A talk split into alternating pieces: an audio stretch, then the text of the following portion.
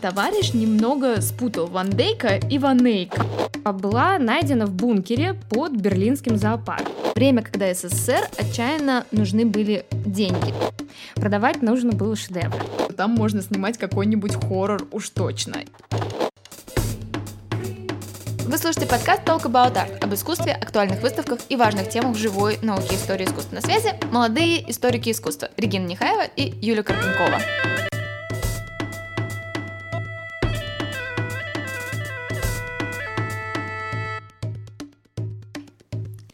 Всем привет! В этом выпуске подкаста мы решили поговорить о теме, которая захватывает и интересует многих, в том числе и нас самих. Об этой теме не особо как-то принято говорить открыто, но, во всяком случае, пока, о чем свидетельствует ряд определенных скандалов, которые с ней связаны.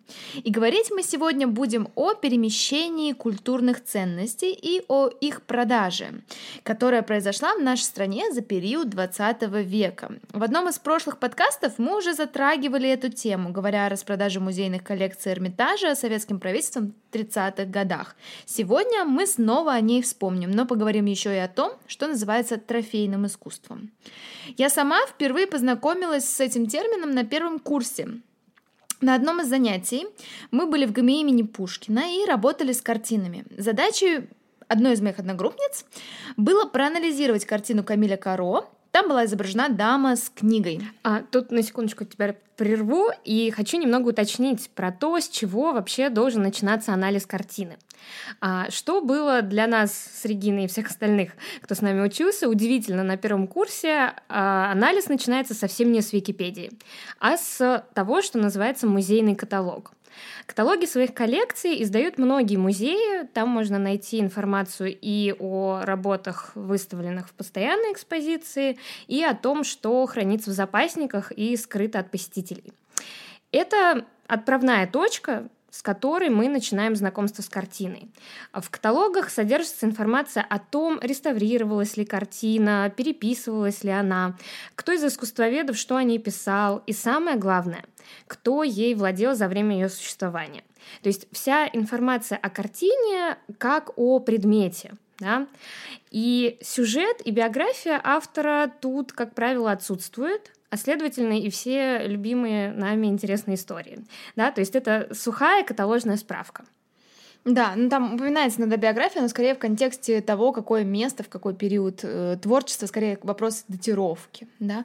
Ну, то есть это такая э, сухая выдержка, это неувлекательное чтиво, это отправная точка для исследователя. Ну и в общем, в итоге с этой картиной Каро оказалось так, что ее описание почему-то в каталоге не было. То есть э, в коллекции она есть, а в каталоге не учтена. Моя одногруппница очень удивилась, пришла на занятие без выдержки из каталога, преподавательница просто сказала, а, ну, эта картина, видимо, трофейная. И мы тогда понятия совершенно не имели, что же это за такое трофейное искусство. Но со временем начали все чаще сталкиваться с таким термином.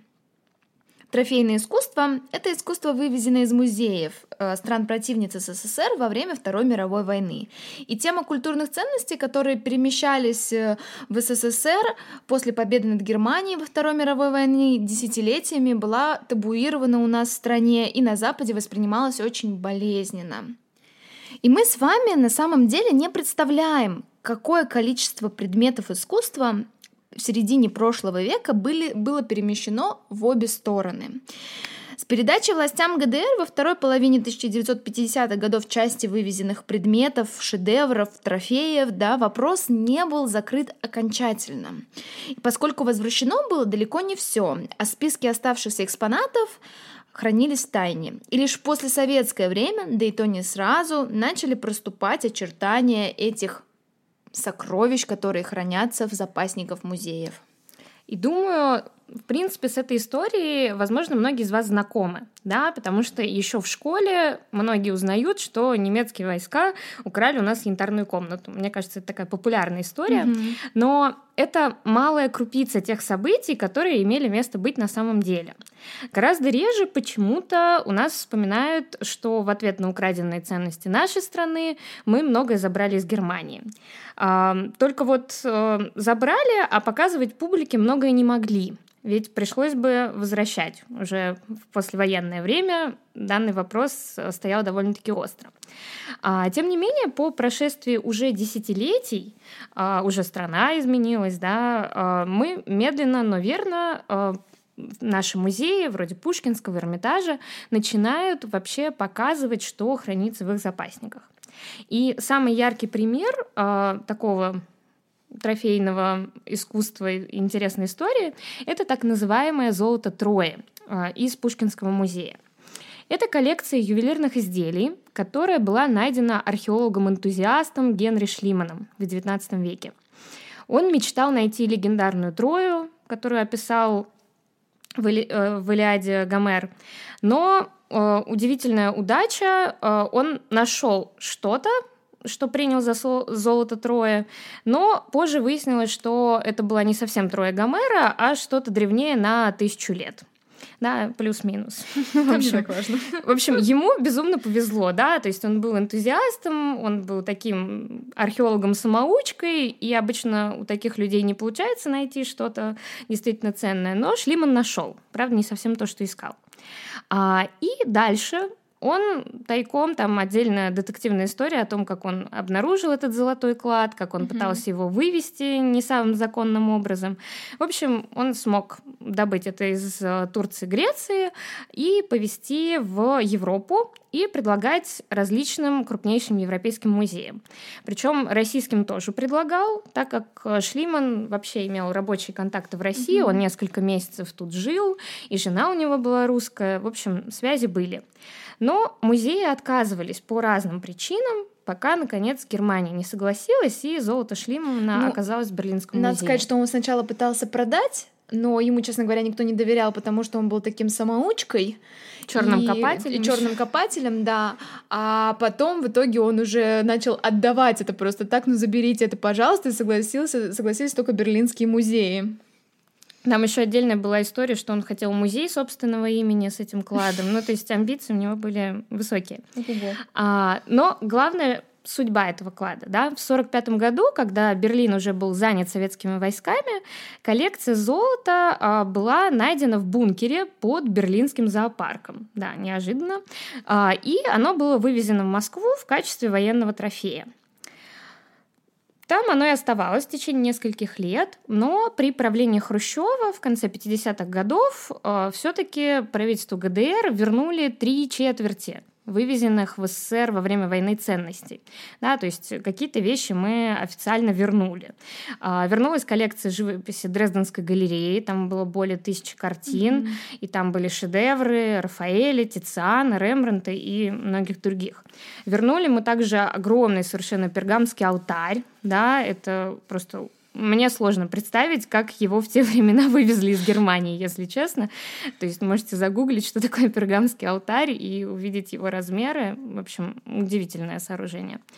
А клад прямо, или вот то самое золото Трои, тем временем не вернулся в Германию и считался утраченным.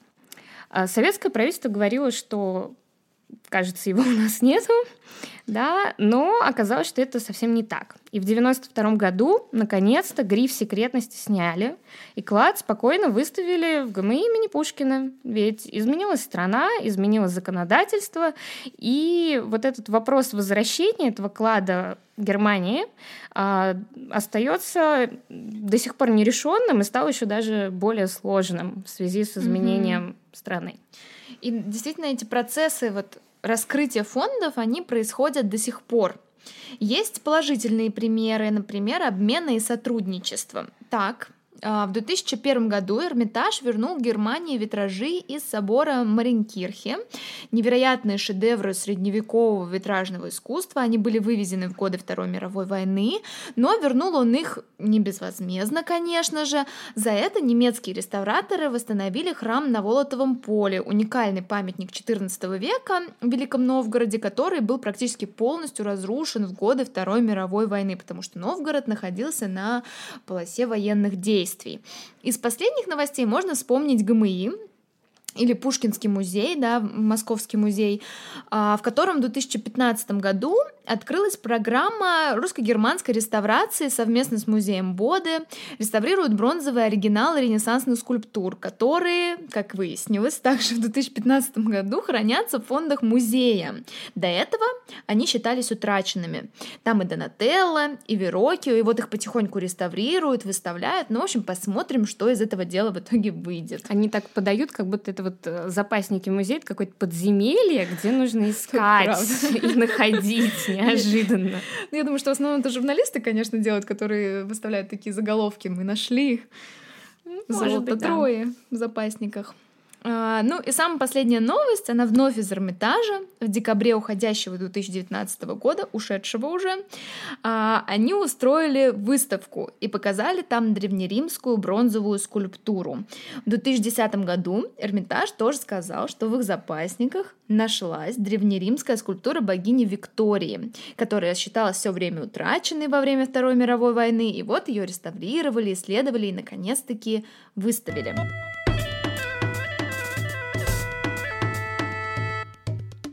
Перемещение шедевров и художественных ценностей более низкого порядка происходило в 20 веке и раньше, и отнюдь не было связано с войной.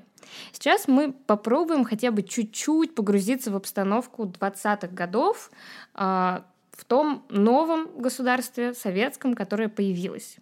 Дело в том, что уже к середине 20-х страна взяла курс на индустриализацию. То есть начали строить заводы тяжелой промышленности, да, то есть при содействии иностранных специалистов, которые, чей опыт нам был очень необходим, а, были воздвигнуты просто гигантские промышленные сооружения, это и Днепрогэс, и металлургические заводы в Магнитогорске, Челябинске и других городах, да, тракторные заводы, а, огромное количество вот э, этих производств тяжелой промышленности. А, для того, чтобы это все неожиданно начать строить, да, нужны были э, западные специалисты и технологии. А следовательно, нужна была и валюта, которой можно расплачиваться за рубежом. И, естественно, у молодого советского государства ее не было, точно так же, как и золото. Зато было огромное количество художественных ценностей и антиквариата, собранных большевиками в многочисленных разоренных усадьбах аристократии, начиная с 1917 года. То есть несколько дней, э, несколько лет разграблялось и забиралось то, что было накоплено э, аристократией в предыдущие годы Российской империи. И это на самом деле отдельный момент, на котором хочется чуть-чуть остановиться подробнее. А, это судьба русской усадьбы. Да, возможно, у многих из вас хотя бы раз случался такой однодневный выезд в Подмосковье в какую-нибудь усадьбу. И чаще всего это руины, и вовсе не те престижные загородные резиденции, какими они были чуть более ста лет назад. А, статья на сайте Русского аукционного дома приводит данные, что из 40 тысяч русских усадеб, насчитывающихся в России до революции, сохранилось около 10%, а в хорошем состоянии до нас дошли вообще единицы да, все остальное превратилось в руины. Да, здесь я могу рассказать свой совершенно недавний опыт. Мы, в общем-то, съездили недавно с мужем э, в усадьбу Быко... Быкова в Подмосковье. Казалось бы, это совершенно так недалеко, но вот э, Быкова, как и всем русским усадьбам, которые не были превращены в музеи при национализации совершенно не повезло, потому что, э, ну, во-первых, на территории усадьбы, помимо прекрасной церкви, было еще огромное количество построек, как обычно бывает, да, и вот на территории главного господского дома и красивого английского парка вместе с элементами регулярного был устроен туберкулезный диспансер, который действовал до 90-х годов, и все это время Никто совершенно не следил ни за садом, ни за состоянием самой усадьбы. Сейчас она стоит просто заколоченная, весь сад оброс. И главное, там на территории, конечно же, усадьбы появились дополнительные постройки для размещения корпусов для больных. И вот ты приезжаешь в это место, и на самом деле потрясающая, красивая архитектура очень высокого качества, но она разрушается, и вообще все вот это ощущение заросшего леса и забитых, заколоченных, заброшенных построек тут диспансера атмосфера создает вот такое вот чувство, что там можно снимать какой-нибудь хоррор уж точно. И... Гнетущее что-то такое есть. И, к сожалению, это судьба большинства усадеб, которые не были национализированы как музеи. И это очень грустно, конечно. Но знаете, они хотя бы сохранены внешне, да, это уже хоть что-то. Гораздо плачевнее обстоит ситуация с внутренним содержимым бывших усадеб, да, ведь для их владельцев тогда совершенно нормально было иметь в усадьбе богато оформленные интерьеры, скульптуры, предметы декоративно-прикладного искусства, коллекции картин. Думаю, мы в нашем аккаунте расскажем историю одной из усадеб, чтобы как-то более наглядно показать, как из таких насыщенных ценностями интерьеров советскому правительству уже в середине 20 века удалось э, сделать туберкулезный санаторий. Mm-hmm. Да, естественно, было все вычищено подчистую. Вот, э, не знаю, очень наглядный пример усадьба Астафьева, например. Mm-hmm. Да, то есть э, сравнить старые фотографии и реальное состояние — это два совершенно разных пространства. Это было небольшое такое отступление, но оно было для того, чтобы вы лучше представили себе масштаб того Эрмитажа, каким он стал в 20-е годы 20 века. А ведь там была не только собственная коллекция, но и все то, что везли туда из ближайших дворцов и усадеб бывшей знати. Да? То есть коллекция за эти годы пополнилась очень значительно. Все свезли туда. И Теперь представьте еще разоренную страну, необходимость индустриализации, голодных людей. И, конечно же, правительство в такой ситуации не имело ничего против продажи ценностей, были приоритеты поважнее. И начиная с 20-х годов э, к европейским дилерам на аукционы потихоньку стали поступать художественные ценности из России. Пока что низкого порядка, да, шедевров здесь не было. Часто продавалось то, что даже не считали музейными предметами. Например, тиражные гравюры или та же самая мебель из бывших дворцов и усадеб. Принципе, похожая история, как выглядел такой небольшой аукцион, где продавались вот эти вот низкие ценности, описана в романе Ильфа и Петрова «12 стульев». Да, именно на таком аукционе э, они и продавались. И, в принципе, это больше какая-то внутренняя история, но и за рубежом происходило то же самое. А, тем не менее, в конце концов, ситуация с распродажами добралась и до главного музея страны, до Эрмитажа. Был составлен план, по которому музей должен был продать на миллион триста тысяч рублей. Далее эта сумма должна была разделиться между Эрмитажем и его потребностями, и вторая часть должна была пойти на индустриализацию. Причем тогда уже было понятно, что мелочью вроде стульев и каких-нибудь серебряных табакерок этот план не выполнить. Продавать нужно было шедевры – и для такой работы в срочном порядке были собраны специальные комиссии, а по провинциальным музеям рассылались формуляры с просьбами найти тех художников, которые хорошо продаются. То есть по всей стране искали завалявшихся где-нибудь э, Боттичелли, Рафаэля, Тициана, Кранаха и других. Прям вот формуляры с именами присутствовали. И тем не менее, аукцион 28 года не имел особого успеха. В газетах даже мелькали задачивающие многих заголовки, большие имена, маленькие цены. Вот так писали про вот эту распродажу первую. А, картины и вправду были великолепные. Да? О них мы подробнее расскажем в нашем инстаграме толк, нижнее подчеркивание и Art. Но это совершенно не остановило планы советских властей – на следующий 29 а потом и 30 год они стали вообще рекордами, рекордными по количеству проданных полотен. Кстати, в 30-е годы отбору, к отбору подключились уже не просто музейные сотрудники, для которых спускали те самые формуляры, а чиновники из агентства антиквариата, которое и занималось вот этой международной торговлей.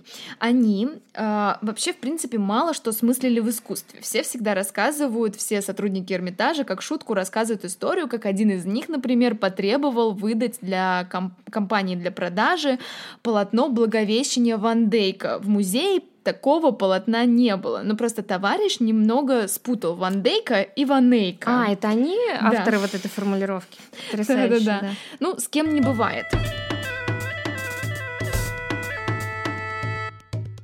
В этот раз ушло много вещей из частных коллекций, национализированных после 17 года.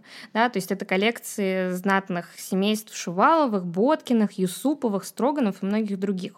Работы продавались, но почему-то в три раза дешевле, чем ожидали эксперты.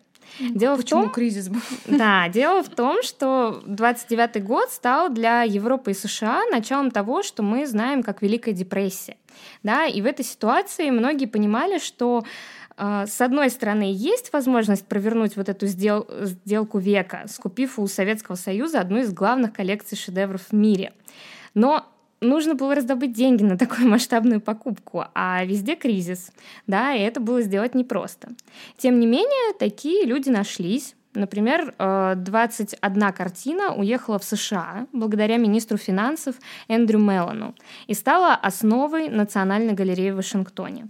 Еще многое купил нефтяной магнат Гюльбенкиан, о котором мы рассказывали в подкасте про Ванейка и Босха. Послушайте его, если вдруг еще не успели. Кстати, про Меллона это очень забавно. Министр финансов США скажу так советским э, термином, проклятый капиталист спонсировал индустриализацию. Казалось бы, э, все верно, да на самом деле не до конца. Как вы поняли, Запад покупал искусство по низким ценам тогда, потому как кризис и особо денег советскому правительству все еще это не принесло. И сложности от продажи музейной ценности в первой половине 1930-х годов а, в итоге принесли антиквариату всего лишь 40 миллионов рублей. Это около 20 миллионов долларов по официальному курсу. Ну, понимаете, да, что в сравнении с затратами на индустриализацию это очень мало. В сравнении с тем, что продавали, намного больше а, принесли э, советской индустриализации денег как раз-таки магазины Торксина, в которых которых граждане на собственные золото или какие-то драгоценности могли обменять их на предметы э, быта, потребления и так далее. Я думаю, что с Тарксином э, вы встречались, если читали «Мастера и Маргариту» там он упоминается. В итоге общий доход Торксина за 1931 год и 1935 за этот промежуток составил почти 300 миллионов рублей. Понимаете, насколько это больше, чем просто продажа картин? Так что в процентном соотношении с продажей шедевров мы действительно мало что заработали. И выходит, что Запад, который нас вроде бы спонсировал для индустриализации, на самом деле оказался, возможно, в более выигрышном потому что купил шедевры по низким ценам. Ну, а так, Тарксины, чуть-чуть поясню, это магазины, где можно было принести там свои кольца, сережки, Иконки. иконы, э, и получить за них муку, например, да, страна голодает, поэтому золото не нужно, мы его сдаем. И вы меня, конечно, простите за такую ассоциацию, довольно-таки простую, но мне почему-то сразу вспоминается история из мультфильма моего детства, да, про Алёшу Поповича. Ты сдала свой возраст только что. Да, да, да.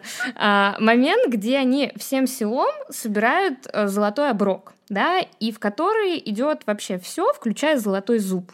И на самом деле именно вот таким образом и работали торксины, принимая золото от народа в любой форме, от иконных окладов до небольших колечек, тех самых зубных коронок, которые обнищавшая аристократия просто сдавала в магазин, чтобы купить муки или риса.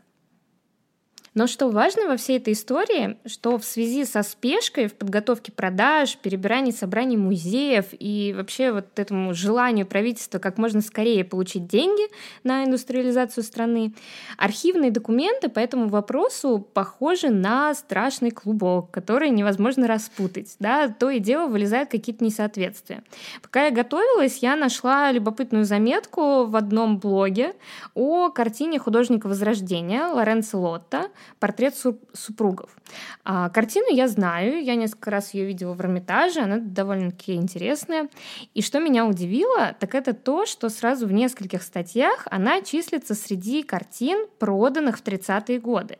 И даже информация в специальном исследовании Эрмитажа, которое было выпущено несколько лет назад и называлось mm-hmm. «Государственный Эрмитаж музейной распродажи» под редакцией Петровского, а, там было написано, что картину действительно продали. Сохранилась даже карикатура с этой картиной, опубликованная в газете. И обязательно мы это покажем в нашем инстаграме. Но, тем не менее, несмотря на все эти свидетельства продажи, картина все еще висит в Эрмитаже, и можно на нее посмотреть.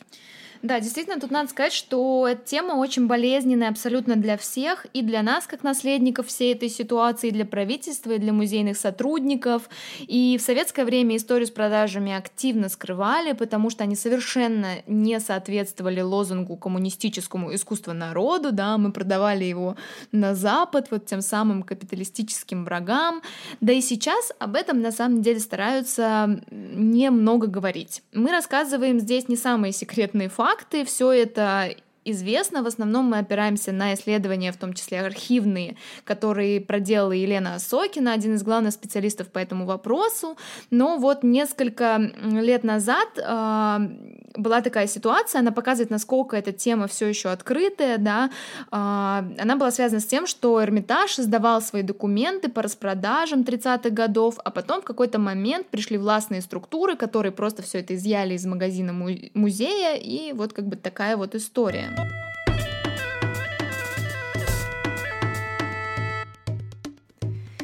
Похожая в чем-то ситуация сложилась с продажей икон, но здесь ситуация, на мой взгляд, намного интереснее. Если вас эта тема вдруг заинтересует, то вы можете обратиться к монографии все той же Елены Осокиной «Небесная голубизна ангельских одежд». Книжка толстенная, но очень интересная, читается как какой-то детективный роман. Если шедевры Эрмитажа, старинная мебель, гобелены в Европе не нуждались в представлении, то вот русские иконы, как какой-то товар, мало кого интересовали. Напомним, что российский истеблишмент обратил внимание на иконы лишь в конце XIX века. Только мироискусники и художники Серебряного века увидели в них не просто предмет религиозного быта, а интересный и довольно необычный образец художественного мастерства. Как вы понимаете, в СССР э, икон все еще оставалось внушительное количество. И продажа этого огромного фонда представлялась советским чиновникам невероятно привлекательной сделкой для как раз-таки пополнения того валютного фонда, который нещадно истаскался за годы индустриализации. В иконный фонд для продаж поступит из разных приходов частных коллекций 3800 117 икон. Надо сказать, что около половины из них попадут в тот же антиквариат, то самое агентство, которое занималось продажей культурных ценностей. И попадут они туда все в том же в 1928 году. Опять-таки, количество очень внушительное, но э, что делать с ним? Что, э, кому его вообще продавать, если они на Западе никому не нужны? Э, иконы пытались продать все тому же Гюльбликяну, все тому же Мелану, еще одному шведскому промышленнику, но те товарищи совершенно ими не интересовались. И это дело не увенчалось успехом. И тогда был разработан план при участии многих известных искусствоведов и музейных сотрудников. Например, в нем участвовал известный знаменитый грабарь решено было устроить своеобразное турне э, выставки лучших русских икон по главным мировым столицам, в котором бы это искусство представлялось как достойное лучших музеев. Концепций эти, этой выставки было несколько. Первая такая популяризаторская, пропагандистская, которая подразумевала то, что научный и художественный интерес, которые должны были вызвать эти выставки, а, должен был стать катализатором продаж. На ней должны были быть представлены лучшие шедевры из Третьяковской галереи, Русского музея, Государственного исторического музея, частных собраний. Но очень скоро, уже ближе к 1928 году, году различные персоналии, чиновники начали лоббировать вариант с выставкой распродажей. То есть вести и шедевры, а рядом с ними повесить иконы все еще музейного качества, но которые после закрытия выставки можно было бы спокойно продать. В итоге сразу оговорюсь, что ни одной иконы, как прекрасно доказала на 900 страницах своего исследования Елена Сокина. Если вы продано... не поняли, это сейчас от Регины был тизер книги. Прям вот Я так ее вот. упомянула уже. В итоге ни одной иконы не было продано. Почему, спросите вы, да? Оставим этот вопрос на десерт и вернемся к нему немножечко позже. А пока давайте посмотрим, как путешествовала эта выставка. На турне приехало суммарно 150 с лишним экспонатов. Несущественная часть из них были фрески, факсимильные копии. Выставка была в Берлине, в Вене, в Лондоне, где, кстати, ее принимал музей Виктории Альберта, а дальше отправилась за океан в Америку. Там она побывала в Нью-Йорке, в музее Метрополитена, кстати, Кливленде, Бостоне, Массачусетсе, Сан-Франциско, Миннесоте, Чикаго, Цинциннати. Ну, в общем... Это сейчас все 50 штатов? Нет, еще не все. А, география, одним словом, огромная. В первых выставках участвовали реставраторы и искусствоведы, которые проводили лекции, рассказывали о ценности икон. А в первых же выставках также был полный состав. А вот уже в Штатах музеи начали частично отказываться от экспонатов в связи с финансовыми сложностями по транспортировке и страховке. В итоге первые выставки были действительно вот такими вот просветительскими. Просветительскими. А в Штаты искусствоведы и музейные сотрудники уже не поехали, зато поехали сотрудники все того же антиквариата, которые по заданию чиновников должны были найти покупателя на всю коллекцию. Как-то как раз это был тот самый 1930-32 годы, если не ошибаюсь, и вот в тот момент на который пришли самые крупные продажи в Эрмитаже. Да, время, когда СССР отчаянно нужны были деньги. И этим человеком, которому было дано задание найти покупателя на эту огромную иконную коллекцию, стал некто Розенштейн, который пытался наладить связи с американскими коллекционерами и убедить их приобрести иконы. Это, кстати, были Рокфеллеры, сын Генри Форта, он и на него вышел, все тот же самый Меллон, но с ним у него не состоялась встречи. Но, как вы помните, а, этого всего не произошло, этой продажи не произошло. Причина тому в первую очередь в финансовом кризисе и Великой депрессии. Даже самые богатые э, американцы не были готовы покупать э, такого масштаба э, произведения и хотели каким-то образом повременить с покупками. Тратились только единицы, а те единицы, которые тратились, еще и не знали и не понимали ценность иконописи. Они предпочитали покупать европейское искусство и то, что как бы вот понадежнее. А у музеев и знатоков, которые понимали вот эту вот самую ценность, денег не было, о чем свидетельствует то, что, я уже сказала ранее, да, выставка в Америке проходила в меньшем составе, потому что музеям было сложнее нести расходы по транспортировке и страховке. Многие исследователи уверены, что если бы появился покупатель, который был готов платить миллионы, как это делал Меллон относительно произведений искусства западноевропейских, то мы бы отдали ему все прекрасные оригиналы, как это было с Эрмитажем, и ушли бы самые лучшие наши иконы. И в этом плане недооцененность икон сыграла нам на руку. У нас остались наши действительно великие произведения, и по сей день в России лучшая коллекция икон, как бы то ни было.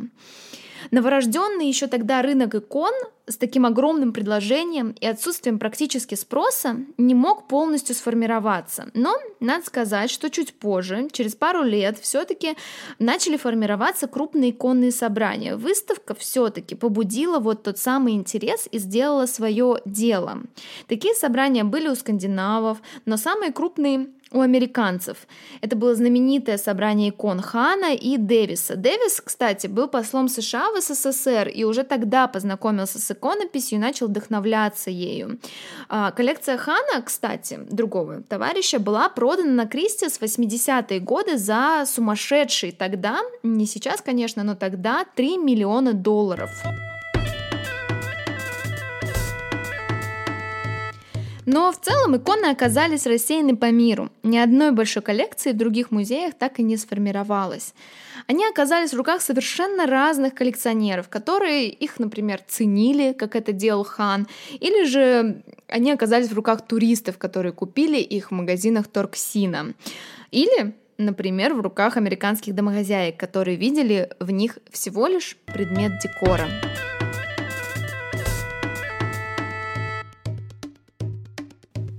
В общем, Регина хотела закончить этот подкаст на какой-то задумчивой ноте. Но на самом деле не очень понятно, вопрос это действительно нерешенный, он очень обширный, тут есть что исследовать, очень много зашифровано, многое спрятано, и иногда случаются сенсации, связанные вот с теми событиями, с теми перемещениями, которые были с художественными ценностями в 20 веке. Их было очень много, и они вывели самые различные произведения из тех мест, где они были вроде бы уже столетия, в совершенно другие территории. Я не помню, если честно, какая картина, но одна из Эрмитажной коллекции сейчас находится вообще в Австралийском музее. То есть она настолько далеко уехала. И этот процесс, он сейчас продолжается, потому что действительно, как Риги, наверное, заметила, на аукционах иногда все еще всплывают те Нет, вещи, которые... Я это планировала только а, да, я уже читаю мысли. А, вопрос не закрыт, потому что так или иначе нам открываются новые документы, нам открывается новая информация. Исследователям, которые исследуют коллекции музеев, работают, например, с Эрмитажной коллекцией, им периодически выясняются новые подробности о произведениях, о которых, которые выпали из всех документов, но сейчас они всплывают на аукционах, и мы понимаем, что вот эти произведения, которые были проданы или каким-то образом переправлены. Ну, как бы со Второй мировой войны, войной тут э, довольно сложно, потому что вряд ли такие произведения всплывут на аукционах, в основном это продажи. Ну, и... янтарную комнату до сих пор ищут, точно ну, так да. же ищут какой-то поезд с ценностями где-то в скалах на границе с Швейцарией угу, в Германии. Угу. В общем, сенсаций хватит еще на век вперед после того, что произошло в веке прошлом. И этот подкаст далеко не исчерпывающая сводка, потому что я думаю, что еще новые-новые истории нам будут открываться, и эта страница очень, может быть, трагическая, болезненная для нас, для всех, она еще не пере... перевернута, перелистнута. Вот такая трагическая задумчивая нота